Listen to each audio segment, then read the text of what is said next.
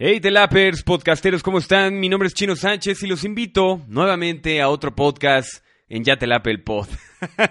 Felices vacaciones para los que ya regresan a trabajar a partir del día de hoy. Eh, decidimos, decidí más bien no subir podcast el jueves por esa misma razón, porque estaba de vacaciones, quería disfrutarlo con mi familia y alejarse un poquito de las redes y de todo este medio internautico también es importante para volver a centrarse y conectar con uno. Y eso fue lo que intenté, eso fue lo que hice y vaya que salió muy bien. Les mando un fuerte abrazo a todos, de verdad muchas gracias por...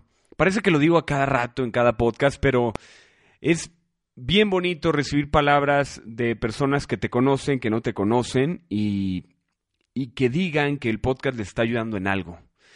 Em, como lo dijo un buen, gran amigo, el Master Yoda, en nuestro último podcast, eh, me mandó un mensaje por WhatsApp y me comenta que realmente se dio cuenta que este proceso, este podcast es más catarsis para su servidor que otra cosa. Y esa es la verdad, ha sido muy catártico todo, todo este proceso de este nuevo proyecto y yo creo que por eso lo amo, me gusta mucho, por esa misma razón. Y muy simple y sencilla. En tu vida que es catártico, que te hace desbordar pasión, te hace desbordar felicidad, te hace sentir muy cómodo contigo. Y creo que la conversación del día de hoy se liga mucho con eso. Es difícil estarle explicando a todo el mundo el porqué de tus decisiones. Es que decidiste que era A y mañana decides que es B y después es C más allá de la perspectiva o expectativa que generen tus decisiones, tus acciones, la pregunta es, ¿te sientes cómodo con esas decisiones? ¿Eres feliz con esas decisiones? Y yo creo que si lo eres, es suficiente. Yo en esta etapa estoy, soy, me soy suficiente. Y no es malo ni es bueno, simplemente es, es sentirte cómodo y contento con despertarte todos los días y saber que las decisiones que tomas van en pro a ti y después para ti y después para ti. Y puede sonar muy egoísta lo que digo, pero es muy difícil amar a alguien cuando no se ama a uno mismo. Y te das cuenta de muchas cosas que están y que no deben de estar cuando realmente te amas a ti mismo. Entonces, eso es lo que ha hecho este proceso, este podcast, es catártico. Y la gran pregunta que creo que deberías de hacerte, así como yo me la hice, es, ¿me es catártico este proceso para mí? ¿Siento pasión al hacerlo? El viernes pasado comentaba con una amiga, otra gran amiga, y me decía, ¿te darías likes por lo que estás haciendo? Y le digo, todavía no. Entonces estás en el buen camino. ¿Te das like a tu vida por lo que tienes? ¿O pasarías como lo hace uno con las miles de notificaciones que tienes en tu muro de Facebook? Me contactó Charlie. Charlie, te mando un fuerte abrazo. De verdad, eh, voy a pasar un audio de uno de sus podcasts. Mi Mundo KF se llama.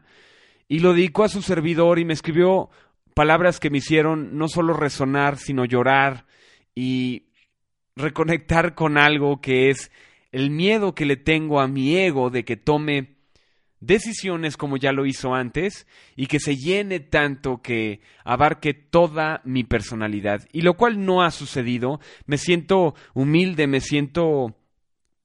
merezco, me siento merecido. Y yo creo que por eso recibí muy bien esas palabras y esto que el buen Charlie nos dedicó en su podcast, em, que a pesar de que no he platicado mucho con él, es bien, bien, bien hermoso como ¿Cómo conectas con las personas? Porque estás en esa sintonía. Y a veces cuando no lo estás, también he recibido críticas constructivas, lo cual agradezco de sobremanera. Les voy a dejar el audio del buen Charlie, es eh, menos de un minuto, eh, que platica y, lo que, más bien lo que causa este podcast y lo que causó este podcast para dejar de pensar en hacerlo y empezar a hacerlo. Esto es Charlie con su podcast Mi Mundo KF que lo encuentran en iBox y si no, al ratito al terminar este podcast les paso todos sus links para que también lo chequen. Vamos a escuchar al buen Charlie. Bueno, pues buen, buen día. Este, pues este podcast el día de hoy, de este momento, de este instante, tiene, tiene como jiribilla y convocatoria y dedicatoria y, y rococó. Pues este, este podcast del día de hoy quiero platicarte cómo nace esta historia, cómo nace este deseo y pues también agradecerle a alguien en especial, alguien muy en especial que que se atrevió a hacer algo parecido, que lo está haciendo muy bien, lo está haciendo muy chingón. De hecho, si me escribes, te comparto sus podcasts y lo que está haciendo. Eh, pero pues quiero agradecerte a ti, a ti, Chino Sánchez, que siempre has sido un provocador, un hacedor de sueños, un, un alguien que se atreve a desafiar las reglas de lo posible, de las cosas, de lo que debe ser. Y, y pues bueno, hoy este podcast va dedicado a ti, a tu a tu podcast, a, lo que, a toda tu historia, a lo que estamos haciendo, a lo que estás creando y decirte que te admiro, te admiro mucho y, y pues que esto, esto me, al, toparme con, con tu podcast, con lo que estás haciendo, me inspiró demasiado decir, ya, ya es momento de dejar de soñar, como siempre lo hemos dicho, y ponernos a hacer más. ¿Qué más, qué más le puedo añadir a lo que el buen Charlie nos acaba de decir? Tu vida está llena de likes, te gusta como está, o simplemente la ignorarías, como la mayoría de las publicaciones que aparecen en nuestro muro de Facebook. Creo que hay que ser conscientes de eso y hacer lo que uno quiere hacer. A veces hay cosas que tienes que hacer que no necesariamente te gustan, pero que te llegan a ese objetivo. Encuentra tu día y vive tu día. Hoy vamos a platicar con Araceli Huerta, una gran amiga. Con ella platico y platico y platico y platico y puedo seguir platicando y pueden pasar las horas. Es una amistad que se ha ido reconstruyendo con el tiempo y eso es algo que platicamos en el podcast. Porque a veces nuestras amistades las vivimos en el pasado. No sé si les ha pasado mucho eso a ustedes, pero a mí sí. Que de repente ves un amigo y te acuerdas y tienes muy buenas memorias con él, pero te das cuenta que ya no es la misma persona. ¿Y sabes por qué no reconectas con esa misma persona? Porque no te das la oportunidad de volver a conocerla, porque se vale cambiar, se vale mejorar tu personalidad, se vale mejorar tu ser, se vale mejorar tus características. Y a veces vivimos tanto en el pasado que no nos damos la oportunidad, y no solo con las amistades, también pasa con las relaciones. Cuando ya dices, es que esta persona es así, ¿te diste la oportunidad de volver a conocerla? ¿Te das la oportunidad de volver a ver esos nuevos detalles que son inertes en cada ser humano? Y con Ara me pasó eso, es un alma emprendedora, es alguien que cuestiona su existencia, que es muy que es una observadora constante. Y eso es una gran responsabilidad porque tiene una introspección real de ella misma, pero también es muy dura consigo misma. Y esa misma dureza es una forma de cuestionarse lo que ha llevado a estar en donde quiere estar. Cómoda con su forma y su manera, porque al fin y al cabo, así como se cuestiona y es dura consigo misma, cuando logra las cosas, está muy cómoda de haberlo logrado a su manera. Al fin y al cabo es lo que todos buscamos, es decir, estar cómodos con nuestras decisiones y estar feliz con ellas mismas. Te quiero mucho, Ara, te agradezco mucho el tiempo que nos diste para este podcast. Esta conversación la van a escuchar, de hecho me escucho yo un poco más cuestionable, trato de platicar más, eh, intervenir más en la conversación como no lo hago en muchos de los podcasts pero porque me siento con una amiga que cada día estoy conociendo más. Aquí los dejo con Araceli Huerta, su servidor Chino Sánchez, otro podcast más, aquí en Yatelap, el podcast.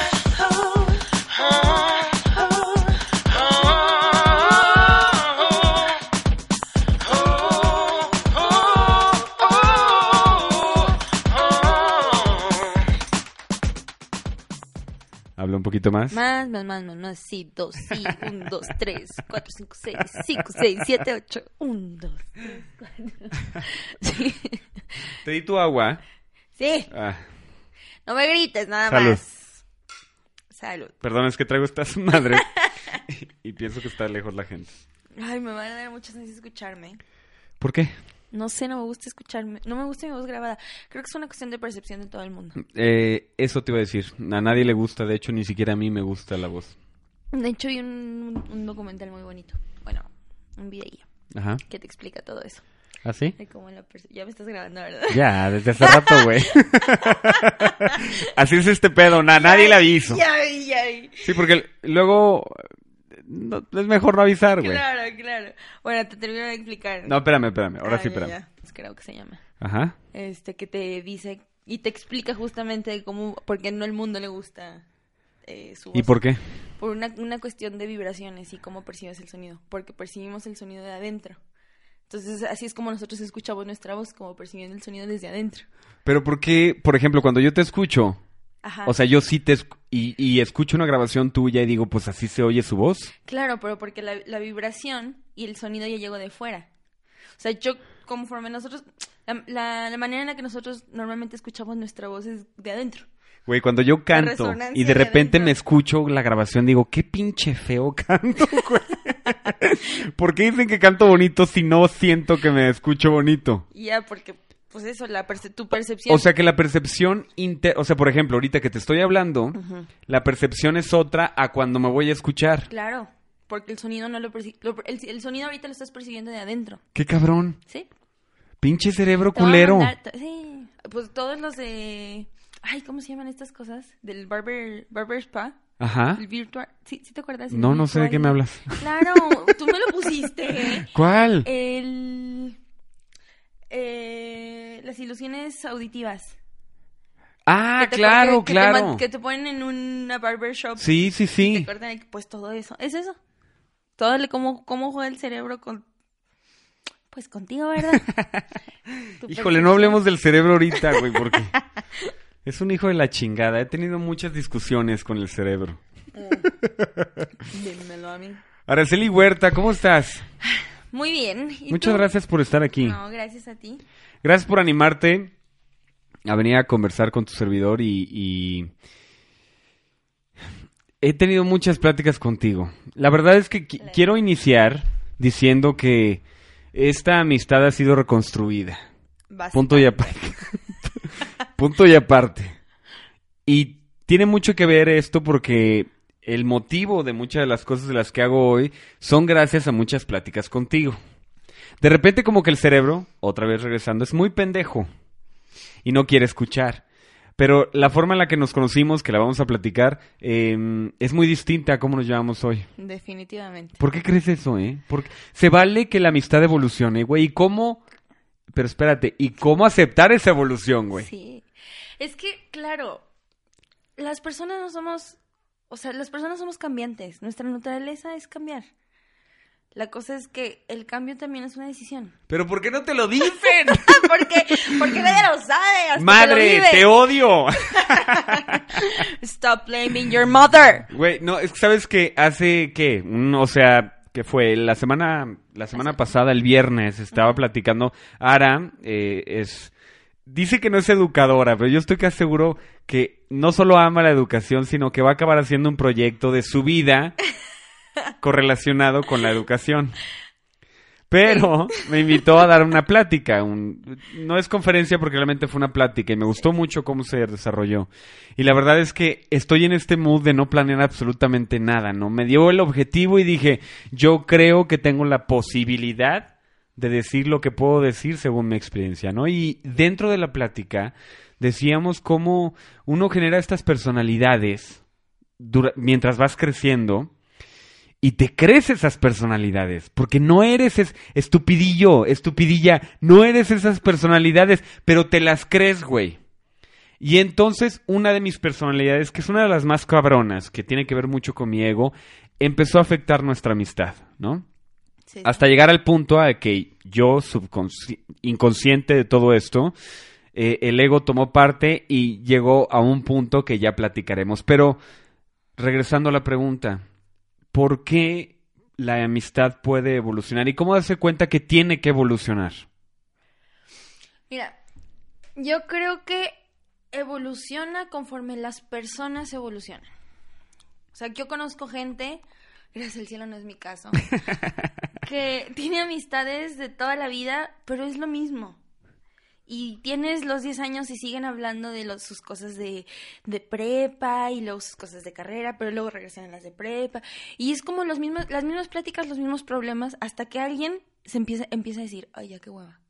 Ay, ya qué hueva. Siempre hay alguien, ¿no? Sí, toda O la sea, bueno, está la bolita de secundaria, preparatoria y de Sí. repente hay alguien que dice, ay, como- que ya no quiero salir con estas personas, güey. Ajá, entonces es como, pues claro, vas madurando, vas creciendo, vas cambiando. Entonces, creo que el que dure la amistad va a depender también de la disponibilidad y la apertura al cambio de las personas involucradas en la amistad. Y no solamente la apertura al cambio de uno mismo, sino del otro. Entender que, pues si antes nos la pasábamos bien chido de peda. Después es como, bueno, pues ya no nos gusta tanto la peda. O a ti te siguen cantando, güey, pero pues a mí no. Entonces, ir, ir haciendo esos pequeños ajustes, entendiendo que es, es, es un dar y recibir y un compartir sin esperar nada a cambio. ¿Y por qué es tan pinches difícil aceptar eso?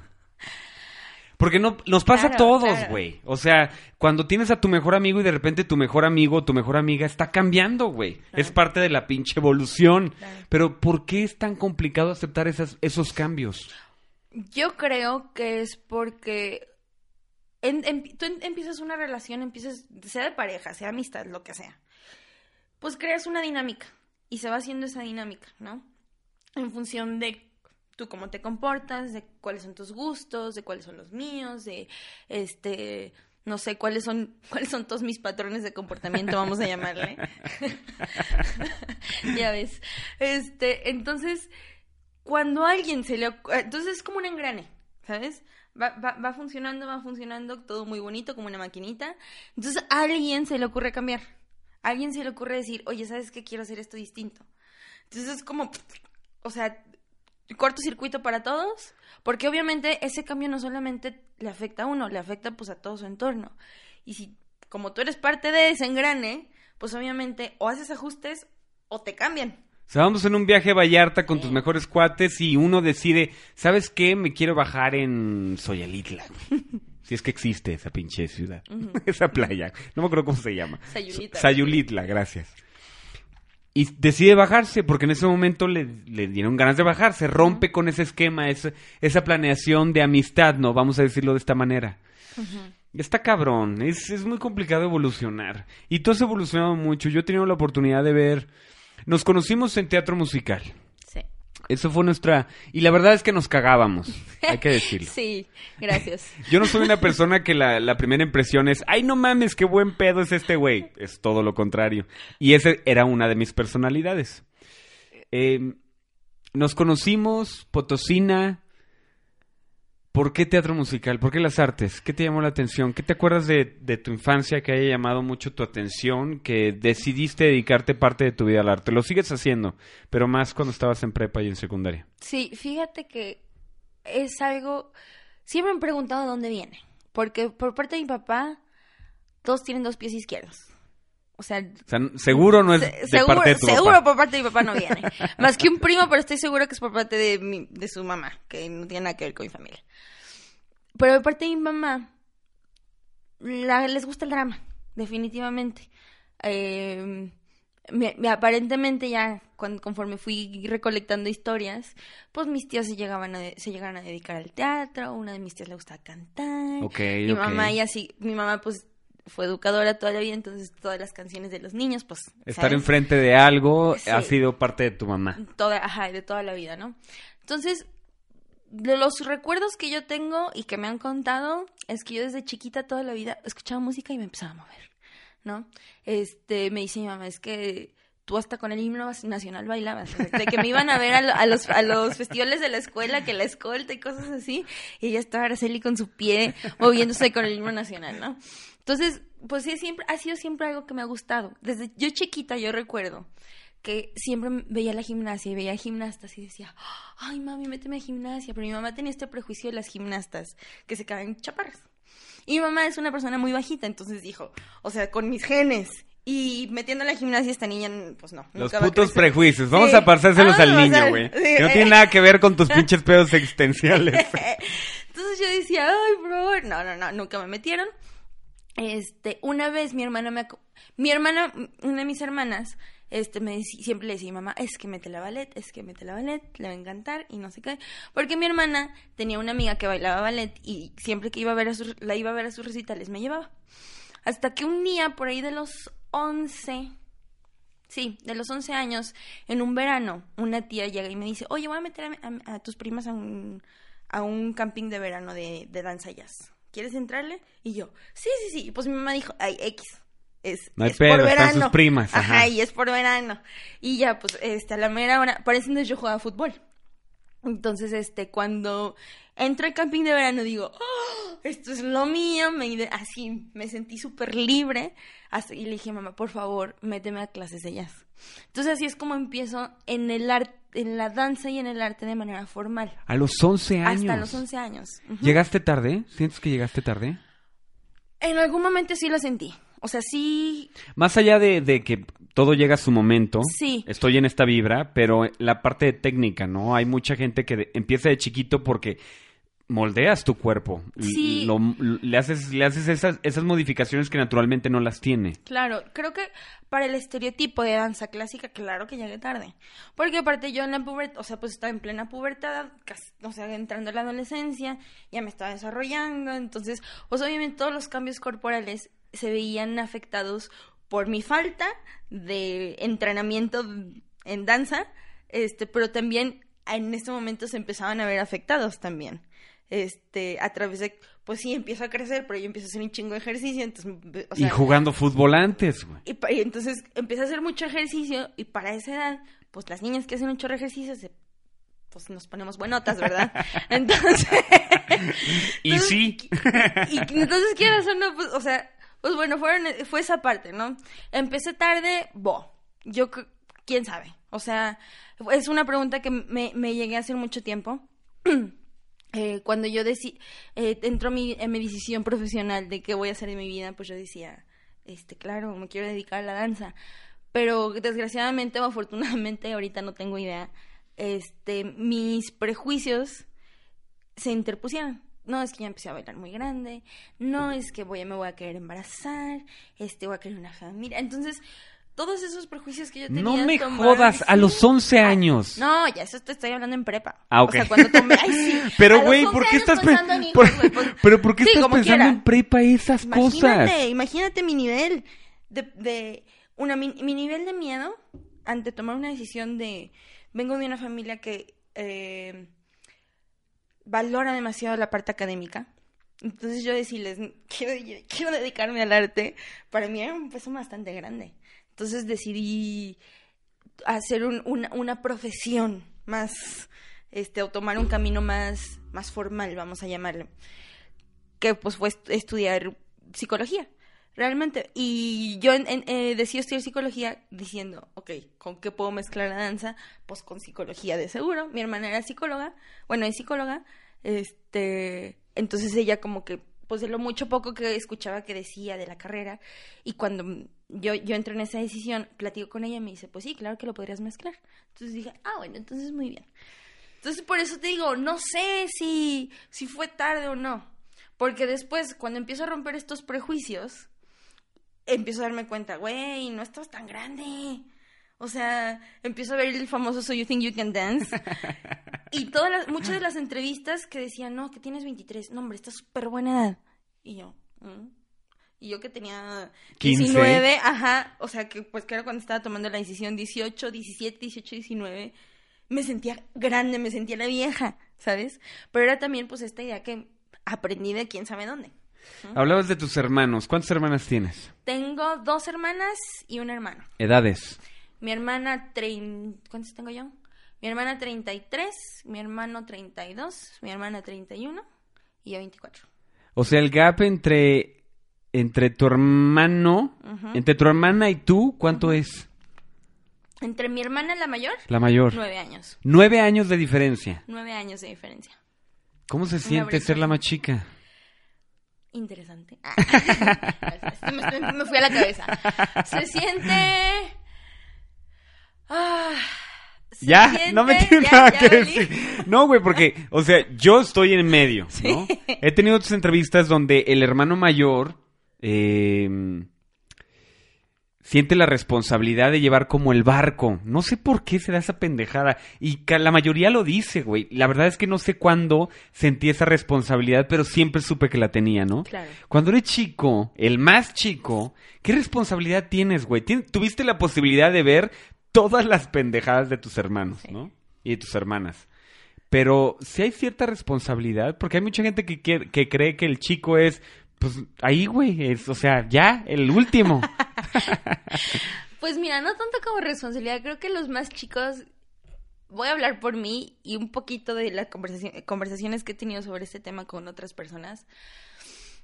Es, es como ya formaron el camino, entonces a tus papás hasta cierto punto ya les vale, como que dicen, pues ya sé, ya, ya, O sea, ya, ya después de otros tres, ya que le puede cagar, ¿no? Exactamente. La situación conmigo es que la, o sea, la diferencia de edades es bastante grande. Entonces, estaban mis tres hermanos que vivieron en la misma generación, básic- va- vamos a llamarle así. O sea, la brecha generacional era mínima. Entonces los criaron a todos igualitos. Entonces, cuando llego yo después de seis, seis años, casi siete, mis papás quieren utilizar esos mismos métodos conmigo. Entonces, pues no les funciona, ¿verdad? Sobre una circunstancia Total- totalmente un diferente. contexto totalmente distinto, obviamente, este, tanto a nivel social, tanto a nivel de que pues yo veía a tres este, hermanos may- mayores comportándose como, por- como niños más grandes que yo, obviamente, y yo quería imitarlos. ¿Te sentiste parte de esa familia? Fíjate que mm, a- yo peleaba mucho mi lugar porque justamente, digo, ahorita ya te lo puedo decir porque lo hice consciente y lo trabajé. si no, no sé, si no te diría Después de años de sufrimiento. Claro. Después de años de terapia. Porque claro, si en otro momento te diría, claro, es mi familia, ¿cómo no me voy a sentir? Pero siendo realistas, sí en algún momento yo, yo, eh, yo, yo me sentía fuera de... O sea, yo, yo, sí, yo sí creo que mi- la manera en la que yo crecí fue mucho peleando mi lugar. Y yo soy parte de esta familia y soy parte de esta familia y hacerme escuchar y, y tanto así que pues tenía mucho conflicto con mi hermana, la tercera, porque pues ella por seis años fue la más chica. Entonces también viene a, a, a quítate y te voy. Entonces fue como un choque bastante grande y y ella ya en algún momento le llegamos a platicar. Como esta, esta, esta, esta parte del desplazamiento y que, y, que realmente yo me empecé a sentir ya de manera consciente también más eh, parte de la familia fue esto pues hace unos años que fue cuando eh, la, ya la, la- el, tema de la edad no se siente tanto con mis hermanos porque ya que- podemos hablar de las mismas cosas Y es que, lo- o sea, de verdad, la familia es una parte muy importante del crecimiento de cualquier chavito, ¿no? Y sentirte como que tienes que pelear tu lugar en tu propia familia está cabrón. O sea, no solamente te sientes como un outsider, sino no hay una conexión directa hasta que la trabajas, ¿no? claro Y a- añádale lo que tus papás hacían, ¿no? Trataban de hacer exactamente lo mismo con alguien que realmente no, no se daban la oportunidad de conocer. claro ¡Qué cabrón! Sí, yo viví comparada todo el tiempo. Más porque mis hermanos, pues eran brillantes académicamente, vamos a llamarle. Entonces mis hermanos de sus calificaciones y eran de que sí, siempre en el cuadro, en el maldito cuadro de honor. este, todos muy tranquilos. En el hijo de puta Dieces en conducta. Mi hermano llegaba pulcro de la escuela. Y es imposible que no repeles eso, ¿sabes? Claro, entonces, claro que yo era una pulguilla, toda intensa, que, o sea, era de, este, mañana quién quiere traer molletes, yo. Y mi mamá creo que no tenía ni tiempo de hacer molletes, porque obviamente yo no los iba a hacer. Entonces, o sea, eran ese tipo de cosas de, yo, así, en la escuela nos contaban las tareas no hechas, ¿no? Toda la primaria y toda la secundaria. Entonces, así que ve- veías las calificaciones de mis hermanos y cero tareas no hechas y así súper cumplidos. Este, y yo 13, 23, ¿no? Me cagoteaban, ¿no? O sea, y siempre era esta comparativa de es que tus hermanos les va bien y es que tus hermanos sus sus 10 en conducta y tú tus 7 en conducta. Y a eso te refieres con pelear por tu lugar. Exactamente, porque era, hey, y, eh, o sea, para mí era como un, sí, pero ya no soy ellos. Entonces, para mí, anclando la pregunta que me decías de la danza, para mí también eso fue la danza. Fue, esta soy yo. Yo hago arte, yo no soy académica. Después sí, me convertí un poco en académica, pero siempre balanceé con... eh, mis éxitos no están en la es- mis éxitos no están en el número de mi calificación de mi examen o mi promedio final. Mi éxito estaba en, eh, en mi desempeño en las artes y algo que a mi familia le costó ver bastante. ¿Te puedes acordar cómo a la edad de prepa, secundaria, puedes conectar todo lo que estás diciendo? Es decir, imagínate luchar todos los días para que te reconozcan personas que te vieron nacer Claro. y que no se dan la oportunidad. No es cansado, güey. Claro, es cansadísimo. Ahorita yo te lo puedo ver como, sea, obviamente como lo que es un recuerdo. Y... Y para mí también era, las artes se convirtieron en ese refugio. De, en mi casa todo el tiempo me están diciendo que tengo que hacer, que, que, no, que no baile tanto porque descuido la escuela, que le eche, que estudie más, que no salga tanto, que X, Y, por cuidar la escuela, que entonces yo, ahorita, ahorita que volteo hacia atrás, digo, pues claro, yo, cuando yo entré a prepa, pues yo me la vivía en, en, en, la escuela, porque entonces en la mañana yo estudiaba, pero en la tarde yo me refugiaba en mi danza. Entonces yo, yo me, mi rebeldía y, y mis ganas de, de, de, mandar a mi familia la chingada un poco, de que me dejaran de, de hostigar en ese sentido, fue refugiándome en, es que tengo ensayo es que te, necesito montar algo, es que tengo que ir a ensayar. Cuando, claro que la mitad de las cosas que yo hacía, me las sacaba de la manga. O sea, no era nadie, nadie me decía, ay, vente, ay, güey, perdón, este, perdón, ya le ando aquí destruyendo el set.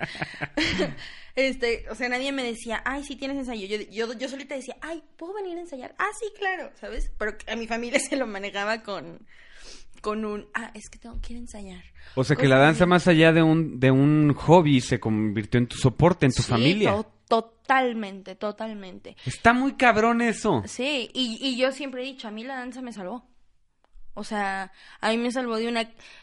Gracias a ella, yo creo que mi crisis de adolescencia la sobrepasé, la, la, la llevé bien, básicamente, porque yo algo que siempre digo, es necesario que, y bueno, no solo digo, lo, digo yo, lo dice la teoría, es necesario que, la, que el adolescente se revele. O sea, es, es hiper mega necesaria esa crisis de adolescencia para, para poder empezar a hacer ese desprendimiento después pues, de la familia, etcétera, y generar esa independencia. Entonces, a mí la danza y las artes me dieron chance de hacer ese, ese corte y esa crisis y, y de manejar la crisis. Porque, pues claro, que un, una ola emocional que nadie me estaba enseñando cómo, cómo manejar. Aparte, ya que, ya que toques el tema de mi historia de vida, este, pues yo después de seis, digo, después de seis años, pues claro que era bastante olvidada. Entonces, pues fue así como, puta, ni, no me pelan tampoco, nada más me están criticando, no, pero tampoco me atienden, pues yo me tengo que atender. Entonces fue a partir de la danza que yo me atiendo. Hablabas de la relación con tu hermana. Con la tercera. La tercera. Eh, eh, Miriam. Ella. Uh -huh. ¿Por qué tanto conflicto? ¿Qué era lo que ella reclamaba? ¿Y qué te reclamaba a ti si tú ni pedo en el entierro. o sea, no es como que, ay papá, escojan tantito para que venga y claro. rompa yo la niña chiquita que era ella. Claro, Mira, hay algo bien cagado respecto a eso, porque mis tres hermanos, y mis papás lo dicen muy orgullosos, mis tres hermanos dicen, bueno, mi papá me dice, tus tres hermanos rezaban todas las noches para tener un hermanito, un hermanito, by the way. Este. ¡Cágame! ¡Cágame! ah, ah, entonces era así que mi papá, y, y, es que tus hermanos después no lo confesaron. O sea, que ellos rezaban por un hermanito y pues que les llega el hermanito. ¿Y ¿no? tú para qué le rezaron pues, tanto? Claro, no, y por, claro, porque ya ahorita les digo carrilla a mis papás de que, que yo no soy planeada. Porque obviamente no soy planeada, pero en ese entonces mis papás me decían, no, claro que sí, tú eres súper deseada. Y yo, creo que no, ¿sabes? Pero ya me desvié de la pregunta. ya le va de mira. Ah, es, así es, mi relación con Miriam. ¿Cuál fue el pedo?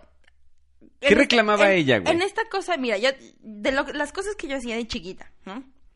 Que probablemente es... ¿Que son cuántos años de diferencia entre ella? Seis años. Seis años. Sí, casi siete. Seis. Ok.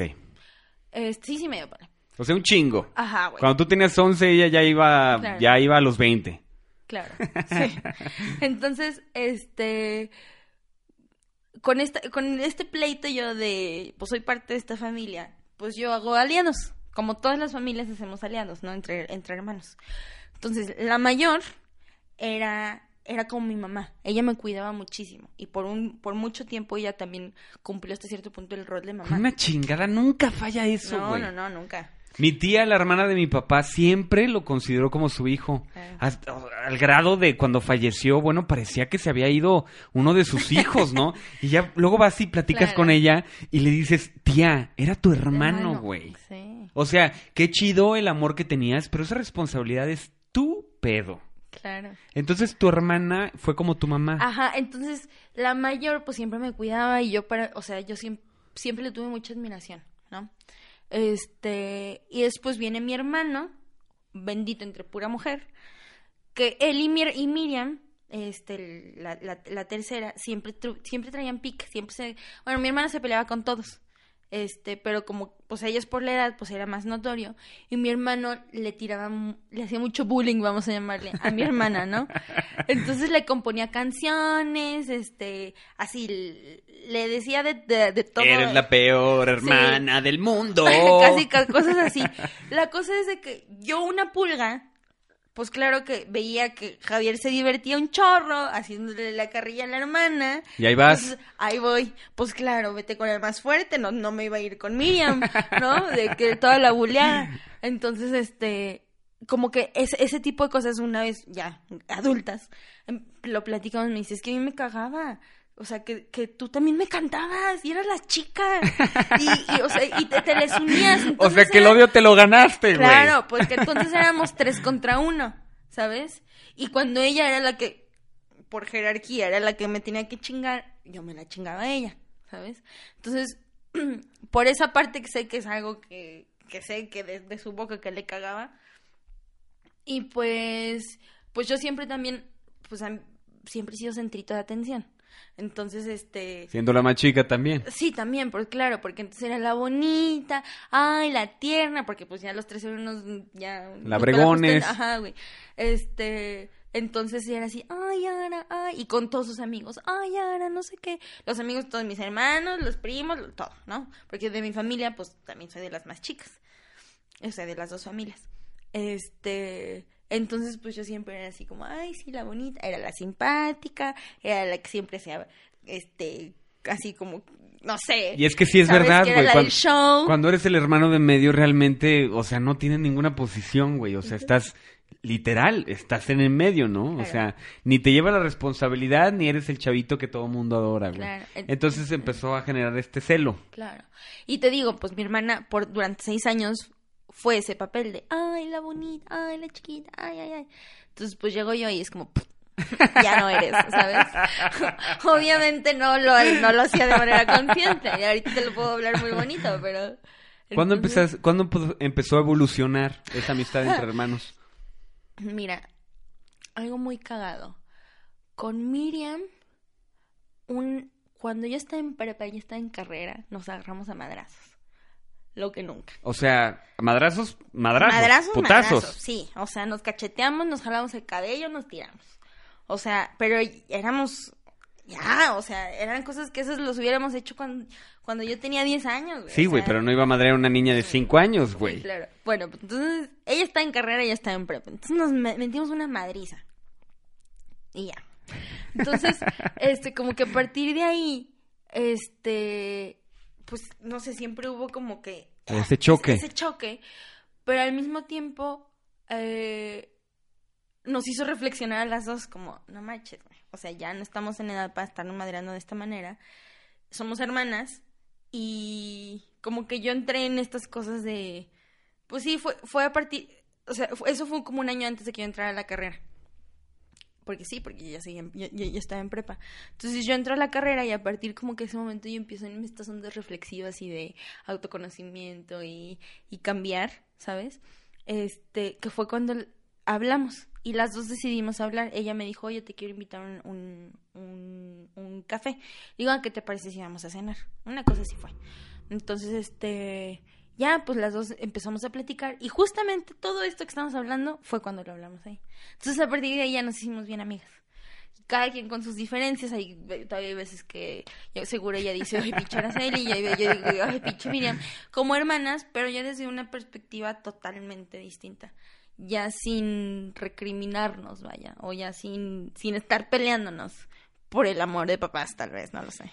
¿Y tus papás dónde están en todo este pedo? ¿Sabe? En la luna, no, no es cierto.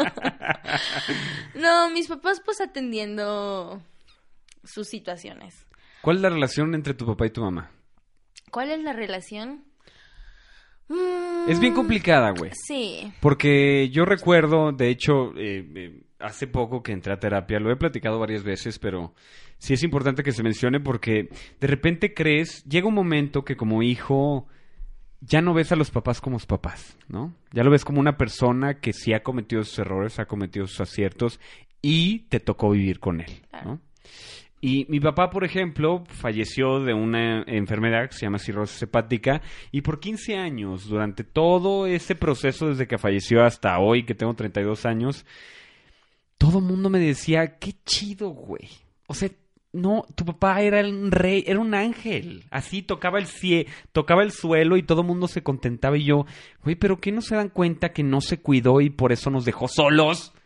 Entonces cuando llegas a ese conocimiento de quitarle un poco la etiqueta del papá, porque al fin y al cabo son las personas que creces con, de ellos aprendes mucho también, muchas cosas de las que no se deben de hacer. ¿Cómo es la relación con tus papás después de todo esto? Porque tú sigues peleando un lugar en tu familia. Ah, Tienes tres hermanos. No, allá no. Lo hacías, ah, ¿no? Sí. ¿Y tus papás qué hacen? O sea, ¿cómo, ¿cómo te ayudan a todo esto, no? Tu refugio es el baile. ¿Cuándo llega el choque con ellos? Porque sé que a veces son los últimos que se enteran o que se quieren dar cuenta de todo el desmadre, ¿no? Claro. Con mis papás se empiezan a dar cuenta hasta que yo empiezo a hablar. Realmente ya se dan cuenta grandes, ¿no? Eh, con esta parte de dejar de verlos como papás, pues los dos vivieron una vida donde los era muy fácil dejarle el cargo de los menores a los hijos mayores. Mm. Entonces, tanto mi mamá como mi papá lo vivieron, ¿no? Mi mamá como parte de los mayores y papá como parte de los menores. Entonces, para ellos fue muy fácil decir, pues tengo dos hijos. Seguir ese este, patrón. Tengo tres, ajá, tengo tres grandes, tengo una chiquita. Que lo cuiden, en que la este cuiden. En este caso, ajá, mi hermana mayor, Erika, fue quien me cuidó. ¿no? Entonces, si yo me encabronaba con Miriam, corría con Erika. Si algo pasaba entre Miriam y yo, corría con él. Si yo me sentía en la chingada, corría con él. ¿Por qué hacen eso, güey? Todos los pedos que nos pueden ahorrar. ¿Por qué? Porque, mira, yo dejé de juzgarlos también. Son sus herramientas, es lo que aprenden. Gran paso, ¿eh? Sí, sí, bastante. o sea, son sus herramientas eh, en algún momento dije, ah, es que porque, o sea, yo soy tu hija, ¿sabes? Pero cuando pasé ese, ese, ese, ese nivel de enojo y ese nivel de tristeza y ese nivel de abandono, vamos a llamarlo, eh, y entender que, bueno, ya ahorita yo como adulta ya no les puedo recriminar. Ya como adulta yo soy responsable de cómo me sienta y de lo que aquí ahora en adelante haga. Dejé de juzgarlos y volteando también a, rascarle sus vidas. Este, yo, pues los empecé a cuestionar, oye, ¿cómo eras tú de chiquito? ¿Y cómo, y cómo era? Y cosas que ellos me, evadían mucho bastante. Eh, por cierto, o sea, cada vez que yo trato de tocar el tema de, la familia con mi mamá, es como, mi mamá no me quiere decir nada. Pero ya como que poquito a poquito han entendido que eso me ha ayudado como a entender toda mi vida, ¿no? Dentro de esas anécdotas, ¿qué te acuerdas de cada uno de ellos que te hizo reflexionar que dices, bueno, pues esas fueron las herramientas que les dieron, ¿no? Claro, mira, de mi mamá, eh, em, la situación con sus, con sus padres era, era difícil, ¿no? Mi mamá, su papá era alcohólico. Entonces, este, cuando él se, él fallece, mi, mamá era rebelde, ¿no? Entonces ella decía, no, pues yo quiero, yo quiero trabajar, yo quiero estudiar. Mi abuela le decía que no. Mi mamá le valió madre y se metió a estudiar. Entonces mi mamá se, se mete para educadora entonces, este, ya, jala mis tías y todas se, se ponen a estudiar. Este, después viene, mi, mi mamá le ofrecen una plaza en Cárdenas, creo, no me acuerdo qué. De maestra. De maestra, ajá. Pero pues era irse. Y mi abuelo, no, no, no, no, no. Mi mamá le valió madre, agarró sus, sus cosas y se fue. Entonces, como que mi mamá siempre fue como ese, ese impulsor en su familia. Mi abuelo fallece y mi mamá es quien se queda de jefa de familia. Entonces, como mi mamá ganaba dinero, que mi mamá era la que, la que trabajaba, porque los dos mayores a ella, este, una no ganaba tanto como para ayudarles a todos, este, y el otro creo que estaba en el seminario en ese entonces, si, si no es que ya estaba saliendo o también estaba estudiando, ajá. Entonces mi mamá se convirtió en esa jefa de familia, ¿no? Entonces ella se hizo cargo de los estudios de mi tía la más chica, que le lleva 10 años. Casi Lo, casi lo que, le llama, lo que me llama mi hermana. Me cagan esos patrones, güey. Entonces, cuando, cuando, me, cuando yo entiendo esa, esa historia de mi mamá, digo, pues con razón, ella cuidó de su hija, de su hermana como si fuera su hija, pues claro que para ella es muy normal que que la hermana mayor cuide a la chica, ¿no? Y mi papá, este, era, un- era una familia de 15 hermanos, este, vivían en, en, en el rancho, se van a, a un municipio de aquí de San Luis, a Tierra Nueva, pero obviamente nada más mandan a una parte de los hijos. Porque el- pues, mi abuela se quedaba en el rancho como pues siguiendo cuidando y todo, etcétera. Mi abuelo era comerciante, entonces pues, pues él, eh, o sea, se iba por temporadas largas, luego regresaba y, y se volvía a ir, etcétera. Entonces, aparentemente a mi papá lo que entendí, lo sé, o sea, mi abuela lo manda a la ciudad a los cuatro años y lo manda encargado de mi tía, la mayor. ¿Sabes? Entonces cuando volteo a ver digo, pues claro, o sea, ¿cómo, cómo ellos se iban a hacer cargo de mí? Si la lógica les dice que la mayor se haga cargo, ¿sabes? Y esos pinches patrones no te no generan no te no, no te generan frustración de lo que pueda suceder. Entiendo que no estoy para hablar del futuro, eso no existe. Pero güey, los patrones no me jodas, o sea, se siguen repitiendo, ¿no? ¿Hasta dónde sabes que puedes perdonar eso, no? Porque hoy tú dices, lo acabas de decir, yo me estoy haciendo cargo de mí misma. Pero tan consciente soy que estoy seguro o segura que no voy a cometer esos mismos errores. Sí, soy consciente, güey. ¿Cómo llegas a perdonar a tu mamá y a tu papá? Porque yo, le, yo decía, qué chido que todo el mundo hable bien de mi jefe, güey. Qué chido, es muy bonito cuando ya no estás en el planeta Tierra y la gente no habla mal de ti. Claro. Pero también le digo, oye, ¿y no te pusiste a pensar cuándo dejaste de ser consciente para cuidar tu, tu cuerpo? Y eso generó odio muchos años en mi vida hasta que hoy entiendo. Pero hoy si lo pudiera tener enfrente, le digo, oye, no me chingues, ¿no? O sea, así como yo hoy soy consciente de que yo tengo que cuidar mi cuerpo para vivir más tiempo, si tengo responsabilidades con los hijos, chingale, haz de tu parte, ten tantita madre, ¿no? Hasta ¿Cómo puedes llegar a perdonar, a no juzgar, güey? Porque hoy que tienes esta edad, sabes que también corres- o sea, les corresponde a ellos ser conscientes de esto, güey. Claro.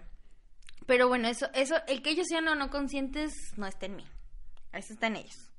Entonces creo que a partir de eso, creo que es como yo he llegado a, a perdonar, a entender, a no juzgar, etcétera.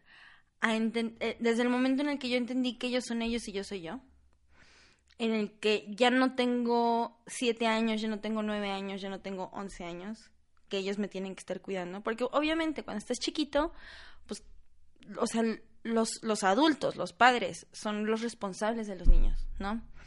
Pero al momento en el que yo les empiezo a recriminar ahorita a mis veintitantos años, veinticuatro, este, sería como comportarme como esa niña de siete, nueve, once años. Entonces, sí, a esa niña le duele, a esa niña le llegó a doler, esa niña se sintió de cierta manera, pero ¿qué onda con la adulta? ¿No? La adulta que ahorita soy. Entonces, cuando entendí que a quien le dolía realmente era mi niña de 7, 9, 11 años, y que digo, bueno, ¿qué onda con la adulta? Es, ah, si yo le sigo tirando caca, me estoy victimizando.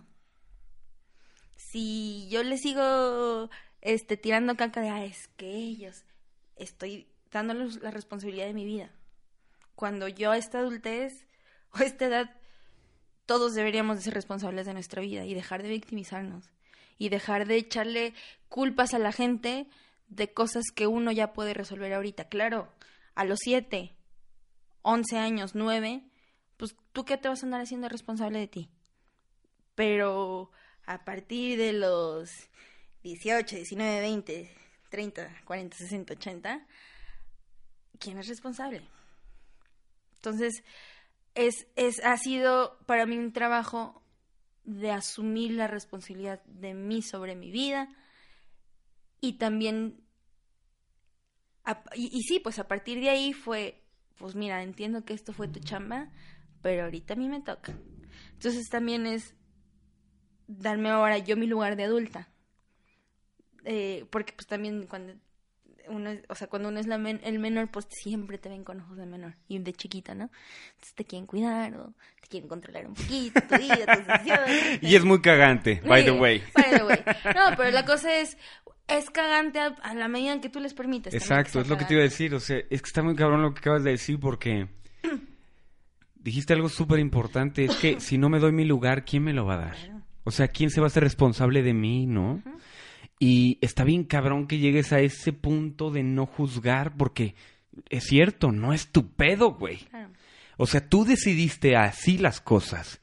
Y hoy que tengo la responsabilidad y la posibilidad de poder tomar mis propias decisiones, ¡pum, güey! Decido no seguir ese patrón, ¿no? Sin juzgar. Está muy chingón eso. Y creo que también parte del juicio es aceptar la emoción, ¿no? Aceptar que yo estoy emputada. O sea, claro, cuando yo me empiezo a dar cuenta de todas estas cosas, me entró un encabronamiento. Claro. Pero también el dejarlo entrar y entender, ok, esto fue por algo que sucedió hace un chingo de años, pero aún me duele.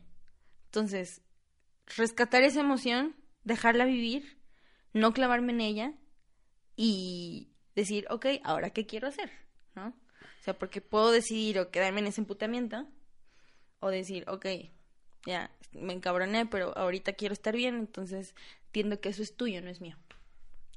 Hablabas de la psicología, que llegó como el ballet, como el baile, ¿no? ¿Cuándo decidiste aventarte la carrera? ¿Y por qué? ¿Por qué psicología? ¿Qué te llamó la atención de una carrera que al fin y al cabo siempre está fijándose en sí mismo, güey? Claro.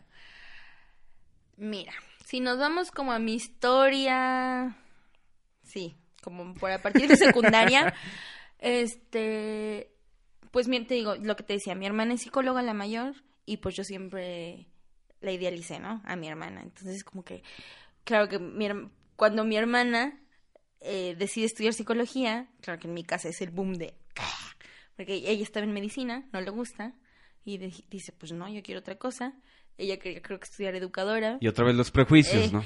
Exactamente. Mi- mi- mis papás como que hasta cierto punto no la dejaron estudiar de educadora y dice, pues psicología, porque me lleva la educación, ¿no? Entonces, este, cuando yo entro en esa etapa de la prepa, donde te obligan a tomar una decisión profesional, porque te obligan, nunca te hacen esa sensibilidad Me realmente. acordé de la plática. Claro, claro. Este, sí, porque pues es lo, o sea, lo lógico para ahorita en las sociedades, pues terminas de estudiar prepa, Dejen de pues, ¿qué preguntar hacer? con una Pues, chingada. Dejen de... ¿Y qué sigue? Puta madre, te casas. ¿Cuándo los hijos? ¿Y cuándo la casa? Cabrón, ¿qué chingados te importa, güey? No sabes ni limpiarme la cola y tú quieres que... O sea, no sé ni qué voy a hacer mañana y tú quieres que te diga que voy a estudiar de car... Por favor, dejen de preguntar. Preocúpense del hoy. De verdad, los quiero cachetear. Te están preguntando, ¿qué quieres Ajá, hacer? ¿Qué quieres hacer? Entonces, yo me acuerdo mucho eh, que en ese entonces, bueno, yo hice mi- mis dos mejores amigas de la vida ahorita, que son como mis hermanas, Mariana y Julia. Ellas también son artistas, ¿no? Bueno, ellas, ellas sí se dedican al arte escénico. Este... Casi siempre te rodeas de la gente en la que te quieres convertir, ¿no? Claro, claro, totalmente. Este, y yo más en esta búsqueda de, bus- de pertenencia, pues me encontré a dos locas artistas también y que bailaban y que les gustaba eso y pues apenitas, ¿no? Entonces, este, me acuerdo que en, en la prepa, en nuestros ro- ah, ratos libres, que empezamos a decir de, porque una de ellas es mayor, entonces ella ya se, se enfrentó a la pregunta antes que nosotras, pero pues como que entre todas no la hicimos al mismo tiempo. Fue que nos queríamos ir a Colima. Nos queríamos, o sea, empezamos a hablar de, sí, aquí está la, la, eh, la Universidad de Bellas Artes, te dan conte, te dan folclore, y no me acuerdo, y ballet, creo. Este, si mal no recuerdo. Entonces, nosotros empezamos así como que sí, nos queremos ir a, a Nueva York y empezamos a hacer nuestro, pro- nuestro plan de vida profesional artístico, ¿no? Claro que nadie, en- para esto nuestras familias ni, en pe- ni al pedo, o sea, nadie sabía nada y pues, pues nadie, no- nadie estaba ahí atrás como para decirnos, sí, dale, dale, dale. Era como nosotras y nuestros sueños, ¿no? Entonces, este, ya total, Julia toma su decisión, Mariana y yo nos enfrentamos a esa decisión, ¿no? Entonces, eh, yo con la presión de mi casa, de, o sea, sí, la danza es un hobby, que va en serio. Entonces yo crecí con esa cosa de, la danza es un hobby, pues claro, entonces no, los hobbies no te dan de comer, ¿no? Entonces yo empecé a buscar, dije, bueno, ¿qué estudio? Estudio merca, estudio administración de empresas, mi hermano, no, no, no, mejor estudio ingeniería, porque la administración de empresas, y yo así como, "Mm". Así, yo en mi, en mi cosa de qué hago, veo que mi hermana estudia psicología, digo, ah, pues eso se ve bonito, como que él es también ayudar a la gente, ¿no? Entonces, este, platicando con ella, es, o sea, fue, bueno, pues creo que, le dije, yo, yo quiero algo que pueda mezclar, este, las artes. Y me dice, ah, pues, está esta cosa de arte terapia, danza terapia, musicoterapia, etcétera. Y yo, uh, se ve muy chido. Entonces dije, va, ching su madre, psicología, ¿no? claro que yo para el examen de admisión ni estudié nada. O sea, yo dije, mira, si es para mí va a llegar. Si sale, sale. Si sale, sale. Así, yo estoy súper consciente. El día que entregan los resultados que salen en el periódico, yo estaba que me cagaba, güey, me cagaba, porque yo dije, el, el momento en que no entre. Ya valió o madre. sea, esto es, ah, va a arder Troya, ¿no? Entonces ya me acuerdo, llega el, el periódico, mi hermano y yo lo, lo, lo vemos, y es así como, si entraste, mi hermana se agarra a llorar, ¿cuál mamá? Este, y yo así como, ay, sí entré. Fue como, "Ah, verga. Entonces, pues psicología, güey. ¡Qué cabrón! Sí. ¿Cuándo cortas el cordón con tu hermana? Ah, esa es una historia muy bonita. Eh, bueno, gracias a psicología me, me empiezo a enamorar de la carrera, realmente. Este, empiezo a darle mucho provecho para mí, porque claro que, pues sí. Había un chingo de cosas que trabajar. Claro, y nos encanta decir que los psicólogos estudiamos psicología para ayudar al otro, cuando realmente, pues también lo hacemos para ayudarnos a nosotros mismos, ¿no? O sea, esta cosa de, pues sí, pues claro que empiezas a leer muchas cosas y dices, lo tengo, lo tengo, lo tengo, lo tengo, o, autores que te, que te topas y que te generan crisis existencial y dices, "¡Ah!", porque claro que te dan algo que a ti te pasa o algo con lo que tú te identificas que tienes que trabajar, pues ahí empiezas todo el, todo el- la revolución interna, ¿no? Entonces a partir de que yo eh, entro a psicología, yo dije, me quiero ir a Francia a estudiar intercambio. Entonces me empecé, me metí a estudiar francés. Mm, Mi hermana, no me acuerdo si para ese entonces ya vivía en Francia, pero creo que sí. Este, entonces yo digo, bueno, pues me quiero ir a Francia, este, y yo viví, a, la- a la ciudad a la que yo me fui, era, estaba como a dos horas y media de donde vivía mi hermana. Entonces, este, yo en mi crisis de allá, porque pues también me fui a pues fue mi semestre de intercambio, a estudiar en otro idioma, Salirte la de tu casa. salir de mi casa, pues todo lo que conlleva un, Tú todo un- con este pinche desmadre que andabas Claro. cargando. todo lo que conlleva eh, el, pues sí, el irse de intercambio. Entonces, casualmente, como mi hermana vivía en Francia en ese entonces, ella era quien me depositaba. Básicamente ella era quien me mantenía. Porque y mi mis papás y ella hicieron un acuerdo de para no hacer lo de lo- los cambios de euros y no sé qué desmadres Mejor te pago yo a ti y tú le das el dinero. Exactamente. Para no, que no haya un intermediario en banco, mejor yo te doy el, yo te pago a ti, exactamente. Entonces, como que yo, fue, pues fueron seis meses y yo me empiezo como que a dar cuenta de esas cosas porque pues yo todo lo resolvía con Erika. Este, y ahí a mí me dio la crisis de decir, güey, es que tú eres mi hermana. Para esto yo ya llevaba, yo me fui como con ocho meses de terapia. O sea, antes, antes de irme Ya yo, yo- ya estabas empecé- trabajando ya empecé a trabajar, ajá. Entonces, este, pues claro que yo trabajé mucho la relación con mis papás. Entonces, este, ya se acaba mi, esta- mi estancia en, en Francia, muy bonito. Este, me voy con mi hermana a pasar las últimas semanas, así como ya de vacaciones con ella. Nos vamos a la, a la ciudad de donde es mi cuñado. Este, y dos días antes de que yo me, yo me regresara a México, eh, pues era mi última, eh, era mi última noche con ellos, ¿no? Porque ellos se quedaban en Burdeos. ¿Ya venías pensando lo que le ibas a decir? No, ¿O, fu- o fue- te llegó en el momento? me llegó esa semana. O sea, como que dije, es algo que sí quiero hablar con ella y quiero hablar con Tengo que decírselo. Ajá, te- algo, algo que tengo que decir que quién sabe, ¿no? Como que eso ya hasta el final lo empecé a, tra- a, a ver y terminando te digo, o sea, ya en las vacaciones fue cuando me surgió a mí como toda esa necesidad. Entonces hablo con ella, este, te digo, dos días antes de yo regresar a México, que era pues la última noche que yo pasaba con ella, este, entonces básicamente la, la plática fue, Erika, tú y yo somos hermanas, agradezco todo lo que has hecho por mí, este, yo eh, eh, alcanzo a ver que mis papás te dieron una responsabilidad de mí, ahorita la, la estoy viendo, en este momento yo te la quiero quitar, porque quiero empezar a, a generar una relación con mi mamá de mamá. Una, porque yo, yo siempre veía que mis hermanas, la relación con mi mamá siempre era tan bonita. Era algo que y no plática- tenías. Y algo que yo no tenía, exactamente. Entonces, cuando hablo con Erika, le digo, es que yo, yo siento que tú y mi mamá siempre han tenido esa relación tan bonita. Me dice, ni creas. Y yo, "Mm". Entonces ya como que me- ella me empezó a dar como su, su versión de cómo ella vivía la su relación con mi mamá. Entonces, como que entre las dos nos empezamos a decir cosas que empezamos como a decir, ah, es que tú y yo somos hermanas, güey. Sí, es cierto. Entonces, este, como que las dos solitas, eh, o sea, como que lo que ella me decía y lo que yo me iba diciendo nos íbamos, íbamos haciendo, nos iban cayendo veintes.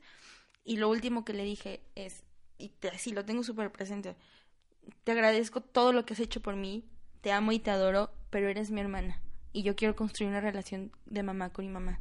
Y por eso me regreso a México. Porque mi, mi intención era yo quedarme en, en Francia, otro semestre. Por X o Y, tanto de la escuela y yo y mis cosas, dije, no, me regreso. Entonces me regreso y yo, yo, yo dije, yo regresé muy consciente de querer arreglar esas, eh, o sea, generar una separación sana de mis, de, mi, ¿Le fa- de mis costó? padres. ¿Le costó a ella cortar creo- el cordón? Yo creo que sí, ¿eh? Pues yo recuerdo que mi hermano, una vez que falleció. Gerardo el más grande, Claro. eh, tomó el papel, ¿no? Claro. Llegar un momento de decir, no puedes salir, pero por favor, güey, ¿no? O sea, sí se pierde esa dimensión, ¿no? Te acostumbras a algo y es difícil cortar. Y creo que a veces les cuesta más a ellos que a uno, porque realmente tú nunca tomaste esa responsabilidad. Claro. Pues mira, no sé qué tanto le haya costado, nunca le he preguntado realmente. Pero, eh, bueno, de manera directa. Em, porque yo también, uno, teníamos el factor que vivíamos a distancia.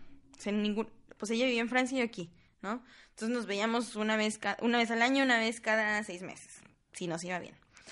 Este, sin embargo, cuando yo platicaba con ella, pues ella era muy dada a agarrar ese papel de mamá, al que estaba acostumbrada, darme consejos, Araceli no la cagues, Araceli haz O esto, sea, no era una plática entre hermanas. No, pero a partir de esa plática me acuerdo un chorro que más bien y siento que ella también hasta cierto punto ya lo estaba buscando desde antes, porque un año antes que fue su boda, este, por el civil, estábamos así de que una en una en una playilla, como tipo una playilla, era un laguito.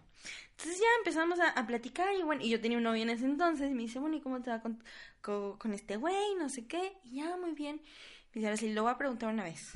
Y yo, ¿qué? Te estás cuidando.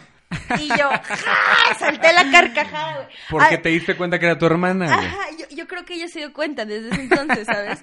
Y yo sí, güey, estoy así, de que estoy tomando anticonceptivos, ¿no? Y me dice, ah, bueno, menos mal. Pero así como, o sea, como queriendo a- hacer esa plática de hermanas, y, pero también así de mamá, ¿sabes? Yo siento que hasta, ese, hasta cierto punto ella también lo buscó.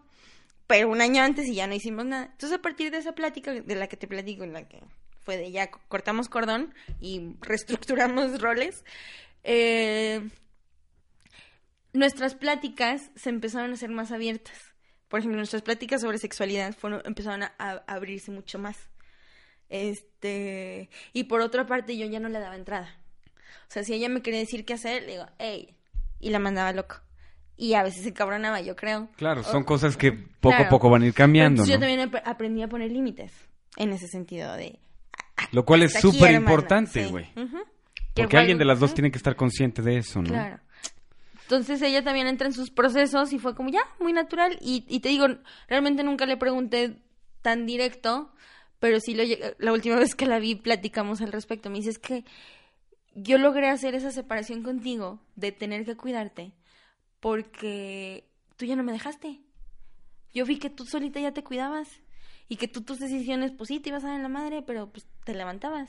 Entonces a mí también me, da- me, me empezó a dar esa confianza para soltarte. Y yo, "Mm". entonces digo, como para mí fue como... Sí, como un trabajo de las dos claro. ¿Y en el amor, dónde está? ¿Dónde estás ahorita? ¿A qué te refieres no estoy? Pues, ¿Cómo está esa parte de tu vida? está en descubrimiento. Escuchen fíjate. el cambio del tono de voz. Sí. Ah, ah. está en descubrimiento. Eh, ¿Por qué es tan difícil, güey? ¿Por qué es tan difícil? ¿Por qué es tan difícil encontrar no solo a alguien? Porque esta plática la hemos tenido millones de veces tú y yo, pero ¿por qué es tan difícil sentirse amado? ¿Por qué, por qué es tan difícil dejarse amar? ¿Y cómo estás tú en esta etapa ahorita? ¿Por qué es tan difícil dejarse amar? Creo, que le, le das al, el tino a la pregunta, ¿no?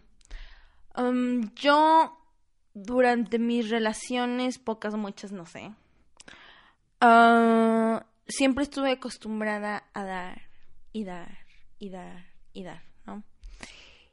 Y nunca me había dejado recibir, ¿sabes? Lo, lo habían intentado, tal vez.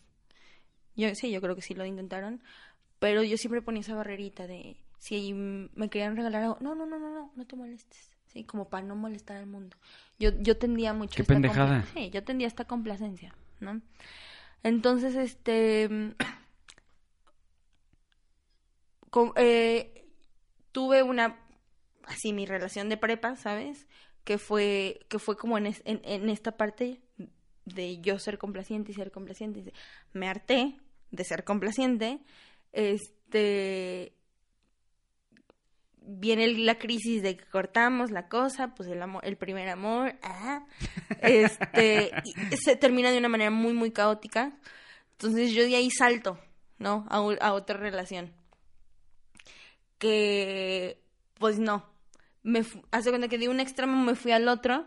No estaba lista para tocar ese extremo, definitivamente. Qué bueno. este... Hoy sabes que es bueno. Sí, hoy sé que es bueno este, no estaba, no estaba listo para irme al otro extremo donde el otro diera y diera mucho.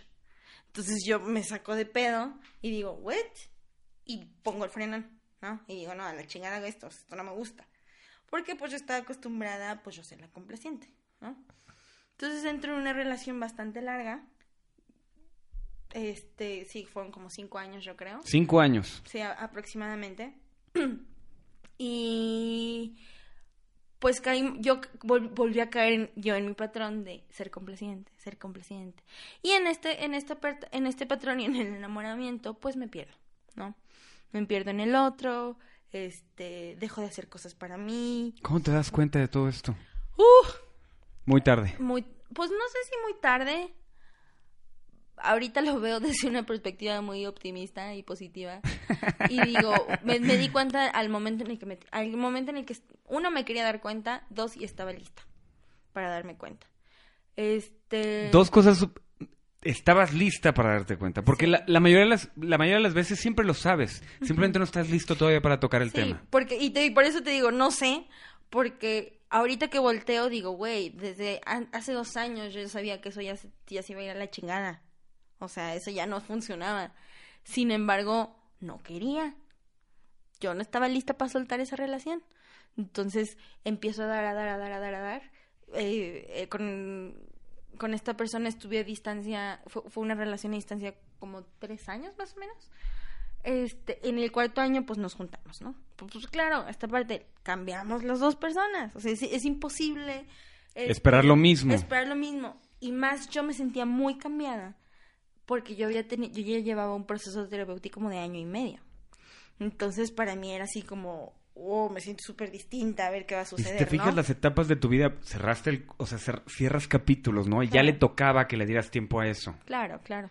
Entonces, este, yo en esta aferración y en esta cosa de no lo quiero soltar, eh, me voy hacia donde él, eh, hacia donde él vivía eh, y llego y claro, todo al, principio bonito, otra vez rosa, pero empiezo a ver que pues yo estaba buscando lo que había sucedido hace cuatro años. ¿Por qué dar ese pedacito de más? ¿Por qué dar ese pedacito de más? Porque pudiste no haberlo, no haberlo hecho. Claro, claro, lo pude haber votado. Muy sencillo. Buena pregunta. No, porque, a ver, sí, de hecho muchas de mis amigas me decían, es que, güey, esa relación no existe. Y yo, claro que sí porque estábamos a distancia, ¿sabes? O sea, eh, los incrédulos de las relaciones a distancia, pues todo el tiempo me decían de, es que, o sea, eso no funciona, eso no funciona, eso. Y yo, ah, huevo que sí. Por una parte, mis hermanos, los, los dos mayores, sus relaciones, sus actuales, marido y mujer. Eran así. Eh, o sea, estuvieron a distancia un tiempo. Entonces yo decía, ah, pues sí, sí, ellos pueden, porque, yo no. Yo no, ¿no? Y no, y digo, en ese entonces todo iba bien. El, el pedo fue cuando nos juntamos porque realmente fue este a este, a este no lo este conozco no lo conozco no me conoce ya somos súper distintos y no y no hay eso que pensaste que había claro entonces eh, ¿Qué- ¿Cuál fue la pregunta? Porque ya la evadí otra vez. ¿Por ¿Qué? qué dar ese Ah, ¿por qué más? dar ese pedacito de más? Eh, por una parte era el control mío, o sea, de cómo voy a dejar que esto se vaya a la chingada, si tanto tiempo que le he invertido, ¿sí?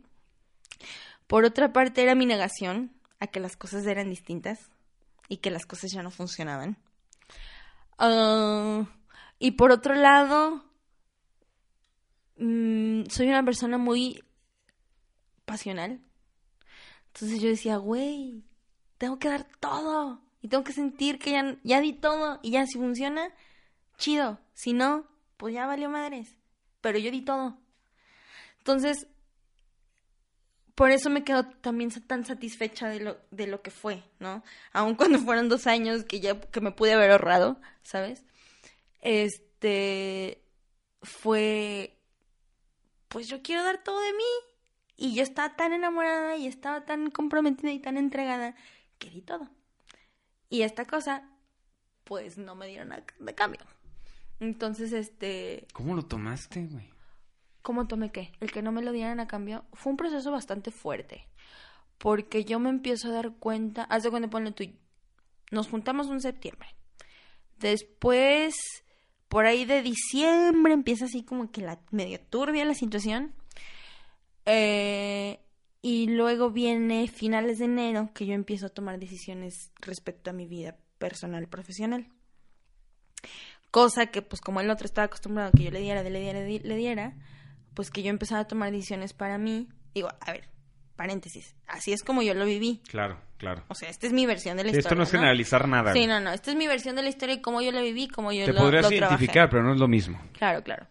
Este, entonces, em- o sea, lle- llega, llegan estos momentos donde yo, este, empiezo a tomar decisiones, las cuales para mí eran bastante difíciles porque pues yo estaba acostumbrada, o sea, güey, yo había dejado, o sea, yo dije, yo termino la carrera y me largo, y me largué, hacer que quién sabe, ¿sabes? Pero pues yo iba ya, o sea, yo, yo dejé todo por una persona, ¿no?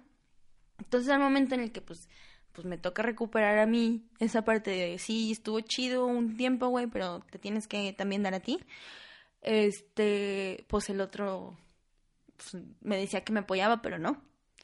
Entonces como que me daba loco o mis planes no le parecían. Me decía, pero ¿por qué mejor no haces algo más en forma, más serio, más... Entonces, uf, para mí también era como que me estás repitiendo lo que me han dicho toda la vida, cabrón, no chingues. Te ¿Eh? convertiste en esa persona que no quiero cerca. Sí, exacto, totalmente. Entonces yo me, yo me intentaba convencer y decir, güey, no, podemos que funcione. Por los supuestos se atraen. ¿Sí? Y, pero ya era forzarlo. O sea, ya dejó de ser natural y dejó de ser... Escúchense. Sí,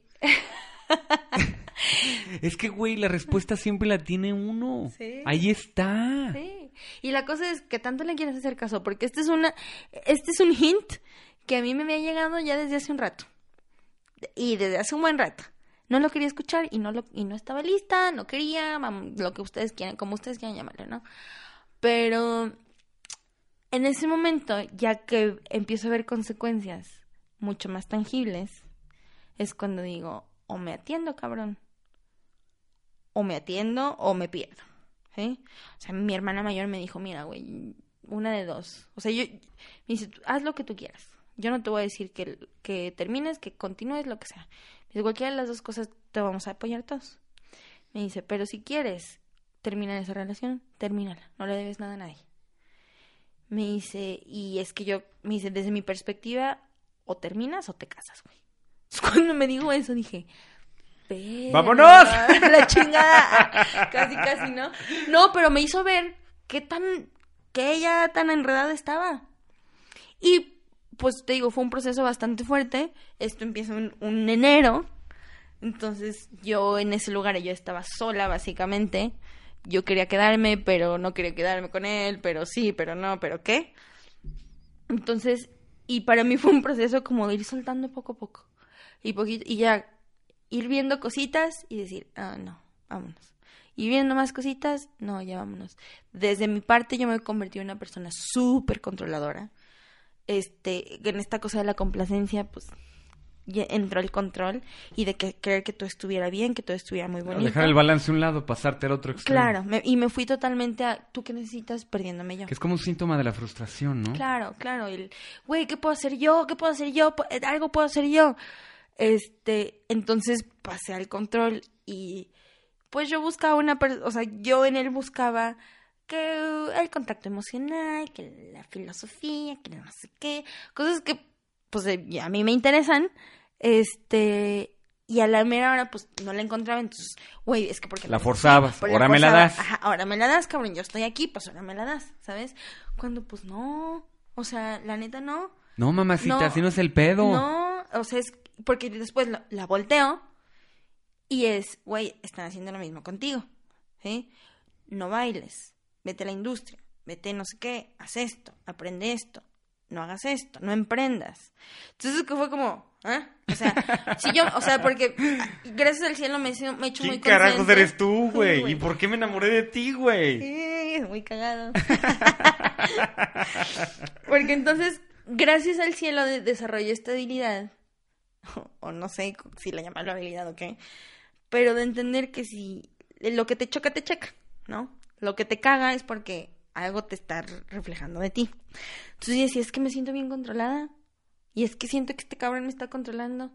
Entonces, permití entrar esa emoción y de, de sentirme así, pero también después de que la dejé entrar y dije, a ver, y dejarla a un lado, dije, ¿yo qué, yo qué estoy haciendo?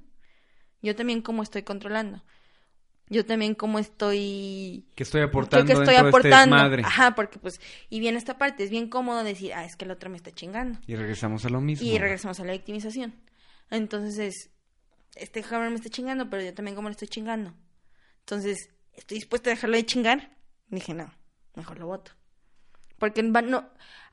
Y, y la cosa es que yo entendí, pues, mira, yo seguía en terapia, etcétera. O sea, yo, yo sabía que yo podía seguir trabajando cosas. Pero a medida en en el que él quisiera, un- el, que, el que él no quisiera entrarle a, a la chamba personal, no iba a funcionar. Y no estaba dispuesto. Entonces ahí fue cuando dije, ¿sabes qué? Mira, ni tú y yo ni perdemos nuestro tiempo. Ya me diste la respuesta. Ya, ajá. Y Porque- yo ya la tenía. Y yo ya la tenía. Más, más, que, más que que él me la diera, yo ya la tenía. Y ¿por qué esperarme tanto también? No quería asumir la responsabilidad de la ruptura. Es que está muy cabrón cuando no te das cuenta que todo también depende de ti. Claro. Muchas gracias, Sara. Ya. ¿Qué tal? ¿Cómo te sientes? Bien. bueno, creo que creo que esta última pregunta tenía mucho más que dar. Porque- pero Es que sabes lo que-. Eh, yo quiero agradecértelo porque eh, siempre, siempre, uno cuando no está listo, no está preparado para asumir sus propias responsabilidades, no escuchas bien, ¿no? Y esto que sucedió en la relación que ahora estás y ver lo que, lo que hoy es fructífero para ti es hermoso, es, es un poco... Me da un poco de roña, lo que aceptar. Porque, güey, se besan en todos lados y... Ay, Claro que no, no seas pedero. Pero de verdad, de verdad, eh, sin, sin haber tenido ese episodio de yo intrometerme en una relación, ¿no? Y dar una opinión, nadie te pregunta, güey. O sea, nadie me, nadie, nadie me dijo, ¿qué opinas de nuestra relación? Ven y dímelo, güey. A nadie le interesa. Pero es esas ganas de no ser respons es esas ganas de no querer ser responsable de algo que tienes que cuidar. Y creo que es un proceso que todos tenemos que pasar. claro. Y fíjate que en ese tema creo que también es darle chance al otro de asumir su propia responsabilidad. ¿Sí? Tener paciencia. Y ser súper paciente, claro. Y creo que ahí también es la razón por la cual las relaciones perduran. Porque entiendes que el otro también tiene sus cosas, el otro tiene su parte y tú tienes tu propia parte. Entonces, a medida en la que nos damos chance de yo asumir mi responsabilidad y tú asumir la tuya, De repente Entras todo en funciona. confianza. Claro. porque entonces yo confío que vas a hacer lo tuyo y yo confío en que yo voy a hacer lo mío y tú lo mismo. Entonces, así, o sea, así Con es una como- chingada, amen. Eso es lo que tienen que hacer. Y no, y Ámense. Y puede que des- por, si- por eh, experiencias pasadas eh, entres en predisposiciones, ¿no? Nunca te equivocas cuando te cuidas a ti mismo. Pero Nunca. exactamente. Ahí- no hay error. Nunca lo hay. Y cuando te cuidas a ti mismo, te das cuenta de muchas cosas. Yo así lo estoy viviendo, que estás en este momento. Claro. Y ahorita es algo que yo he preocupado mucho. O sea, y, y igual yo te puedo decir ahorita en qué punto estoy con un poco de miedo de volverme a perder. No creas. Pero he decidido que el miedo no, no va a regir mi vida. Y no voy a dejar que tome control de mí y de mis decisiones. Entiendo que el miedo está como para, hey, mata. O sea, atención. ¿no? Balance, Ya la cagaste. Ajá. Entonces, me ha, me ha dado chance también de decir, pues chingue su madre, güey.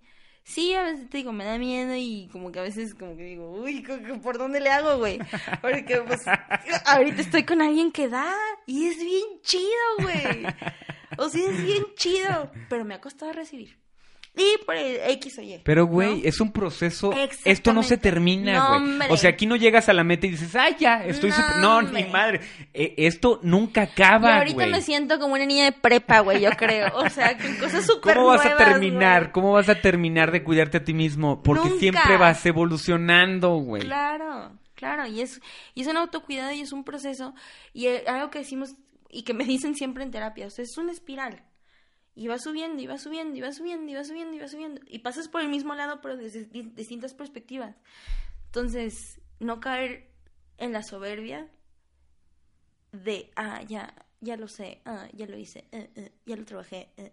Pues claro que no. O sea, sí, ya lo trabajaste, pero hay que seguirle, y hay que seguirle, y hay que seguirle. Y a medida en la que nos cuidemos a nosotros, vamos a cuidar a los demás. A medida que nos amemos a nosotros, vamos a amar a los demás. Y ese es un consejo que les doy a ustedes y a mí. Es como un recordatorio, ¿verdad? Muchas gracias, Sara.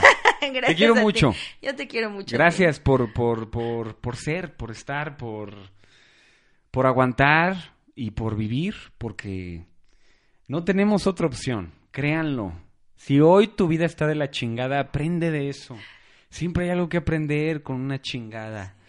Muchas gracias. Gracias a ti. Sean valientes. Sigue amando, Igualmente. llamándote. Sí. Bastante. ¡Ay! Te quiero mucho y gracias por la invitación. A ti. ¡Mua! ¿Qué tal? Ay, qué cagado, güey. Ay, estoy suavizonado. Gracias, Sara. Gracias por estar con nosotros. Gracias por compartir tus vivencias. Gracias por ser tan personal y tan. tan dura. Me gusta mucho la forma en la que ves la vida. Darle al otro chance de asumir su propia responsabilidad. Y tiene mucho que ver con las decisiones que tomamos, qué tanta responsabilidad le das a tus decisiones y qué tanto están influenciadas por la perspectiva de alguien más. Creo que no te mereces eso, no mereces ni siquiera tener que justificar tus decisiones si es lo que te hace sentir bien, si es lo que te hace sentir cómodo o cómoda. Asume tu responsabilidad y deja que los otros asuman la propia. No dejes que esa responsabilidad sea la tuya, porque no lo es. Ya sea perspectiva, opinión, comentarios, no estamos aquí para agradar a los demás. Y eso es lo que creo las redes sociales hacen mucho, tratar de que agrades por una imagen o por algún post. No dejes que eso suceda, que no maneje tu vida, que sea parte, una esencia más de la vida a la que vives, pero que no asumas la responsabilidad de alguien más. Darle al otro el chance de asumir su propia responsabilidad. Muchas gracias, Sara. De verdad te quiero mucho y vaya que estoy disfrutando conocerte más y tu, tu amistad. Estás en una etapa increíble y te lo dije en el podcast y espero que así sea. Y que si no, me des la oportunidad de seguir conociéndote. Decía un amigo, no, porque le decía, no cambies, me encanta cómo estás. Y me dice, voy a cambiar y no quiero que esperes que no vaya a cambiar. Déjame cambiar para que entonces nos podamos sorprender los dos. Muchas gracias a todos los podcasteros, gracias de verdad. No me voy a cansar de decir gracias, gracias, gracias. Es lo único, es la manera en la que yo puedo recibir todos sus comentarios agradeciendo no solo el, interés, no solo el interés, no solo el interés, sino los comentarios y los audios que me hacen llegar. Algunos los hago públicos y otros me los quedo para mí porque así lo decido yo. Gracias también a nuestro patrocinador Michel Corpi Photographer. Lo pueden encontrar en Facebook como Michel Corpi Photographer con PH o michelcorpi.com. De verdad creo que esta fotografía de Araceli Huerta es una de mis favoritas. Captura más allá de lo que realmente platicamos en el podcast. Está increíble. Visiten su trabajo, no se van a arrepentir. Gracias a todos, nos escuchamos el próximo podcast. Recuerden seguir en Facebook Yatelab con Chino Sánchez. Mándenme eh, audios, coméntenme, me gusta platicar con ustedes o ya sea vía correo electrónico chinosancheztrejo.gmail.com. Los quiero, que tengan excelente semana. Para los que están de vacaciones, síganla disfrutando. Y para los que no, con toda la actitud, porque es lunes y todavía falta para el jueves el próximo podcast. Nos escuchamos, que tengan bonita semana. Buena vibra para todos. Yo soy Chino Sánchez y esto es Yatelab, el podcast.